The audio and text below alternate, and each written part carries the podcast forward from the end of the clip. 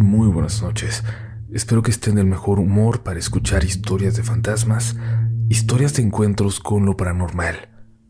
Quiero contarles que en la segunda experiencia de esta noche vamos a utilizar un término que no es el más políticamente correcto, aunque a algunas personas que se identifican así no les molesta, pero tal vez no estamos hablando de la condición física, sino de algo más algo que va mucho más allá. Entes, quizás. Ustedes entenderán. Esperamos que disfruten de las historias que tenemos para ustedes esta noche, que me disculpen la voz que anda un poco golpeada todavía. Recuerden suscribirse para ser parte de esta comunidad. Y ahora sí, apaguen la luz, que ya están entrando en los siguientes relatos de la noche.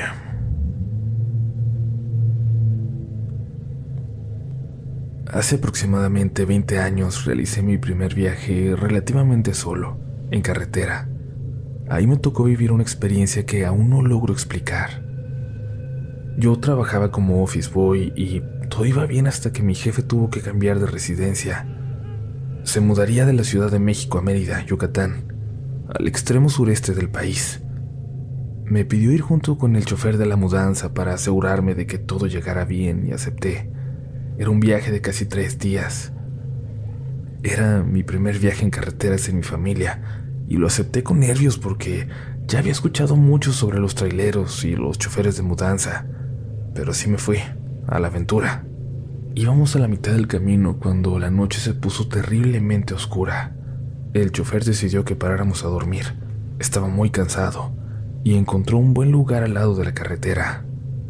Lo que se veía parecía una gasolinera abandonada o a medio construir. En esa oscuridad, lo único que podía ver es que parecía estar desolada, sin terminar. Al fondo, muy al fondo del otro lado de la carretera, podía ver una construcción en obra negra. La alcanzaba a ver a lo lejos porque dentro tenía una luz y había gente bailando. En el silencio de la noche, podía escuchar la música que salía de ahí a pesar de la distancia. Yo no tenía tanto sueño, no estaba tan cansado, y mientras el chofer dormía, yo pensé que una cerveza no me caería mal. Empezó a hacer mucho frío. Le dije al chofer que iría por un cigarro a ese lugar, que parecía una tienda, pero no me respondió. Estaba profundamente dormido. Así que yo bajé del tráiler y me dirigí hacia allá. La gente se seguía viendo bailando a lo lejos, aunque no alcanzaba a definirlos bien. Crucé y me adentré en aquel terreno. Crucé unas zanjas y caminé y caminé. Sentí que lo hice por una muy buena distancia, pero no me acercaba a ese lugar. Pensé que solo era la perspectiva, que no había caminado tanto, pero cuando volteé vi el camión de mudanza muy lejos. Me apresuré a llegar a aquel lugar y de pronto lo vi muy cerca. Había llegado, pero, para mi sorpresa, me di cuenta de que no había nada en ese lugar, ni una luz, ni una persona. Solo dos cuartos vacíos en obra negra, abandonados, apestando a diablos. Dentro, alcancé a ver unas mesas de cantina, pero nada más. Regresé corriendo hasta el tráiler. Entré y desperté al chofer. Le dije lo que acababa de pasar, lo que acababa de ver. Lo más extraño fue que mientras lo contaba, Seguía viendo a lo lejos la luz saliendo de aquel lugar, las siluetas de la gente bailando. Se seguía escuchando la música a lo lejos. Intenté dormir. Intenté dejar de pensar en eso. Por la mañana, con los primeros rayos del sol antes de irnos, fui a ver de nuevo aquel lugar. La gasolinera estaba totalmente destruida, pero del otro lugar, de aquellos dos cuartos, no había rastro alguno. Esa experiencia me ha marcado hasta el día de hoy. Me ha marcado para siempre.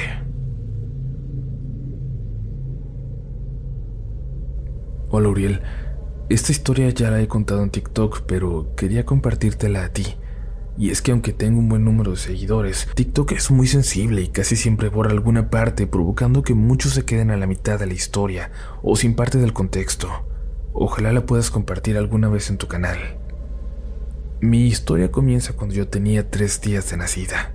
Era la primera nieta de mis abuelitos y la primera sobrina de los hermanos de mi mamá.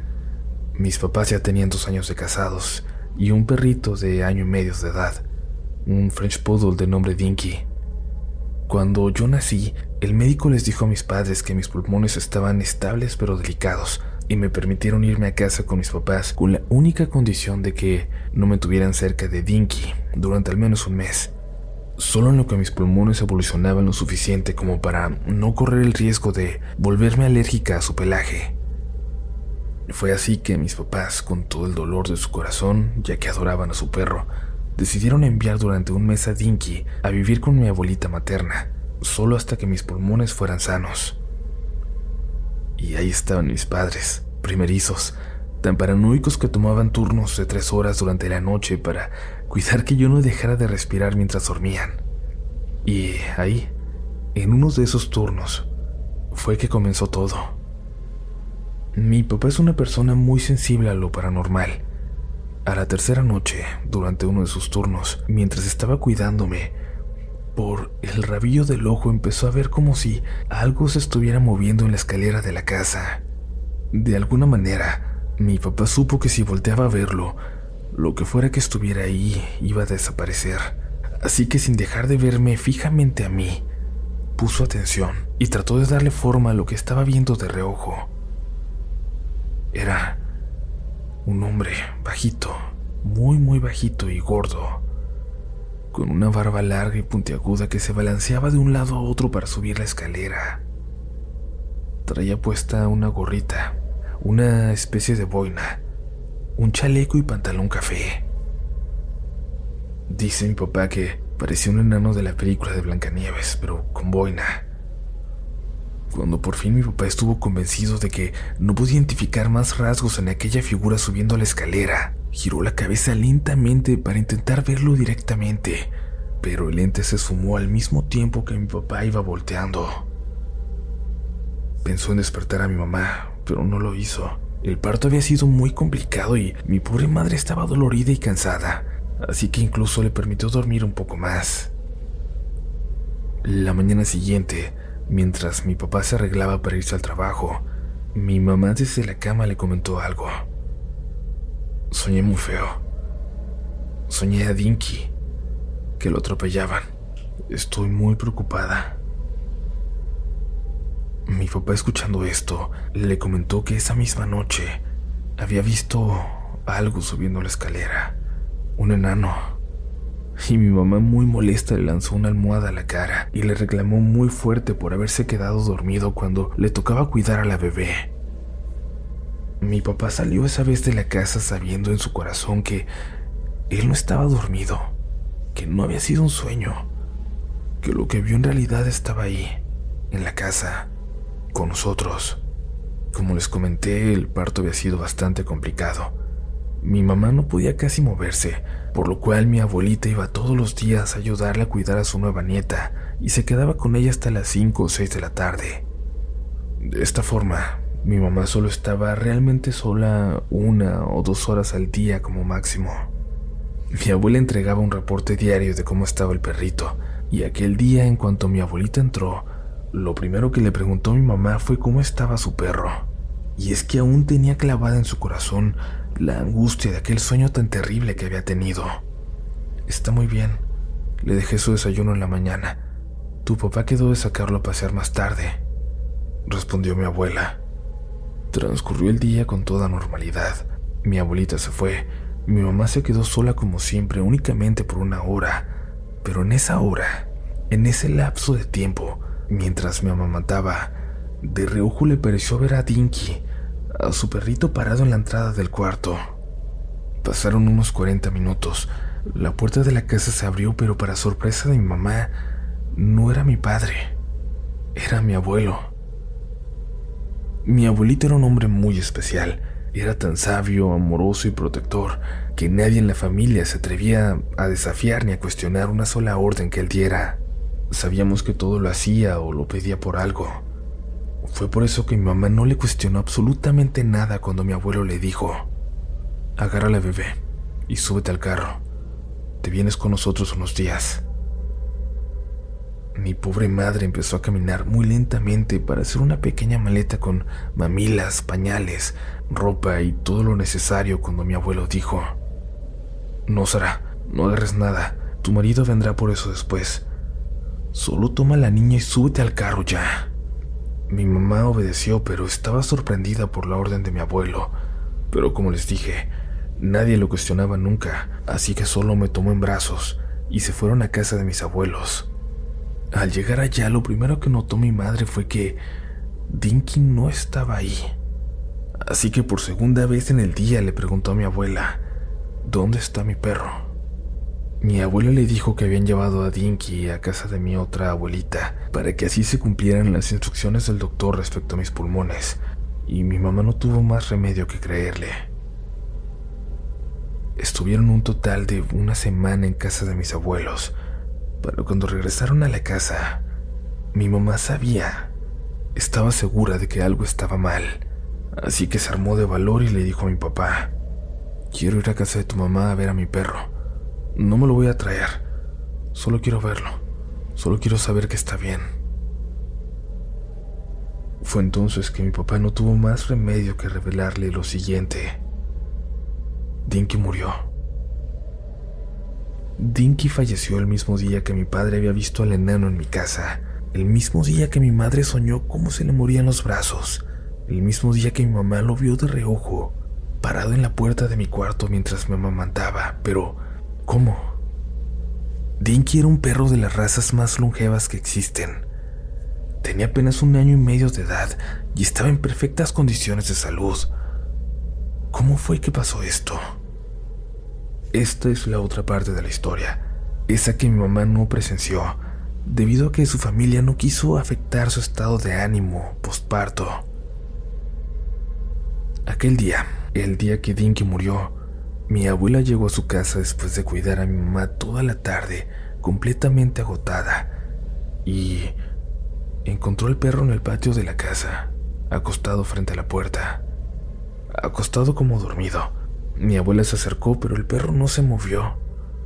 Cuando mi abuela se agachó para despertarlo, descubrió que no estaba dormido, que Dinky estaba muerto. Mientras mi abuela recogía el cuerpecito de Dinky, miró horrorizada como todo el marco de la puerta estaba completamente repleto de mosquitos de fruta inmóviles.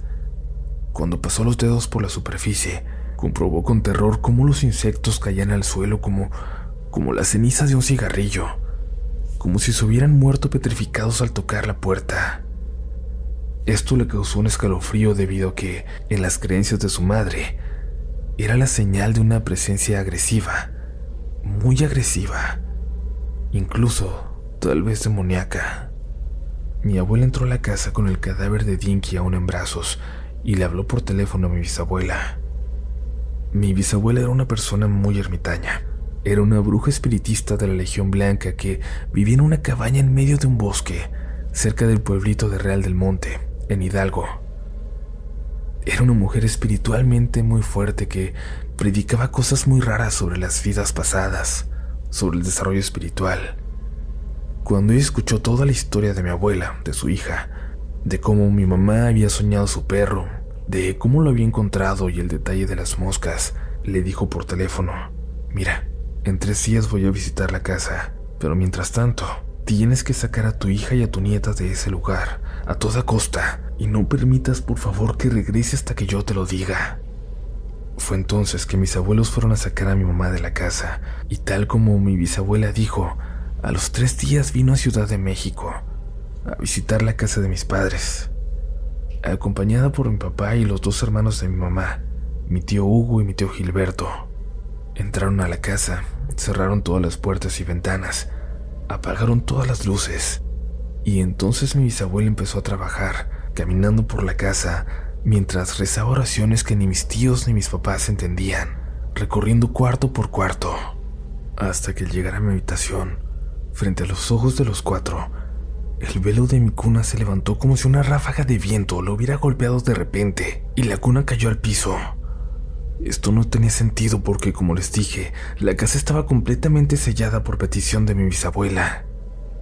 Ella miró a sus dos nietos y a mi papá y les dijo muy seria, Salgan de aquí. espérenme afuera, tengo que hacer esto sola.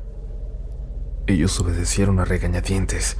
No querían dejar sola en esa casa a una anciana de 90 años, pero no les quedó más remedio. Esperaron impacientes durante media hora en la puerta, muertos de preocupación, hasta que mi bisabuela salió de la casa, pálida y completamente agotada. Después de recuperar el aliento, mi bisabuela dijo algo muy extraño. En la casa había un enano. Estas palabras le daron la sangre a mi papá. Los oídos le palpitaron terriblemente por la presión de la sangre, recordando la imagen que había visto aquella madrugada de un enano subiendo la escalera. Mi bisabuela continuó. Tu bebé trae cargando una deuda de sangre. En algún punto de sus vidas pasadas, ella hizo un trato con ese ser. No te diré cuál, pero ella le debía mucho. Este enano venía por tu hija. Mi bisabuela vio cómo mis tíos y mi papá se ponían completamente blancos. Mi papá seguía sin entender cómo fue que mi bisabuela hubiera visto a esa cosa. ¿Era lo mismo que él vio? ¿Cómo sabía ella lo de ese ser? No se lo había mencionado a nadie más que a mi madre, y era imposible que mi mamá lo comentara, puesto que ella estaba en casa de mi abuela, resguardada y protegida de todo lo que estaba pasando. Mi bisabuela continuó. Ya no tienen de qué preocuparse. Ya hubo alguien que la cuidó. En ese momento volteó a ver directamente a mi papá y le dijo, Tu perro. Tu perro se sacrificó por tu hija. Dio su vida para que esa cosa dejara a tu bebé en paz. La casa ya está limpia. Mi papá empezó a llorar. Tenía una mezcla de sentimientos.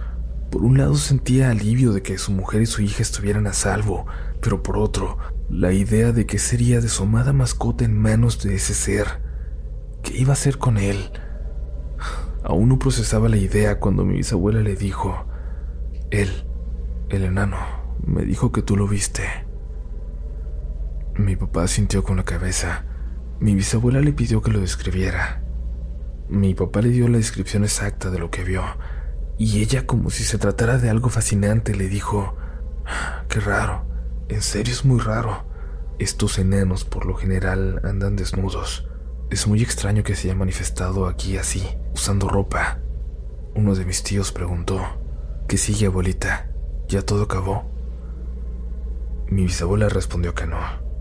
Esos enanos suelen ser traicioneros. Vamos a necesitar que alguien se quede en esta casa 24 horas unos días que monitoree en todo momento si hay alguna manifestación adicional, solo para estar seguros de que este ser cumplirá su palabra. Sin pensarlo dos veces, mis dos tíos se ofrecieron a permanecer ahí, sin importarles nada más que la seguridad de su hermana y de su sobrina. Partieron a sus casas para hacer una maleta con lo necesario, y mi abuela se quedó a solas con mi padre, y sentados en la sala le dijo lo siguiente. Mira, cuando dos personas forman una familia, normalmente un miembro de la pareja es espiritualmente muy fuerte y el otro es muy débil. De esta manera, aquel que es fuerte se convierte en el escudo espiritual de la familia y de manera inconsciente protege a los suyos de este tipo de agresiones espirituales y energéticas. Pero hay sus excepciones, como mi nieta y tú. Ustedes, ambos, son muy débiles. Ambos son incapaces de proteger a su niña. Quien va a cumplir ese lugar en sus vidas serán sus mascotas. Ustedes no pueden estar sin mascotas. Tienen que tener un animal en casa en todo momento. De preferencia perros, porque de todas las mascotas, los perros son los que más incondicionalmente te dan su amor. Así que consigue un perro. Ya.